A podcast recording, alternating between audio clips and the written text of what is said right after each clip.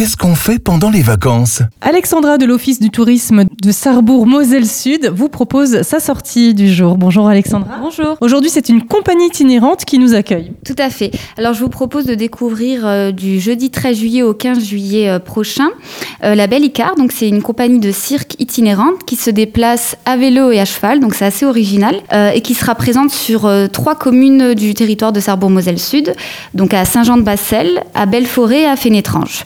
Euh, dès 18h, donc, on aura une animation euh, avec un cabaret, euh, enfin, un cirque acrobatique cabaret musical. Et il y aura donc différentes animations musicales pluridisciplinaires pour animer le village et, et les habitants. Passera le 13, 14 et 15 juillet. On vous met tous les détails avec les communes et les horaires sur notre site radiomélodie.com. C'est une sortie familiale.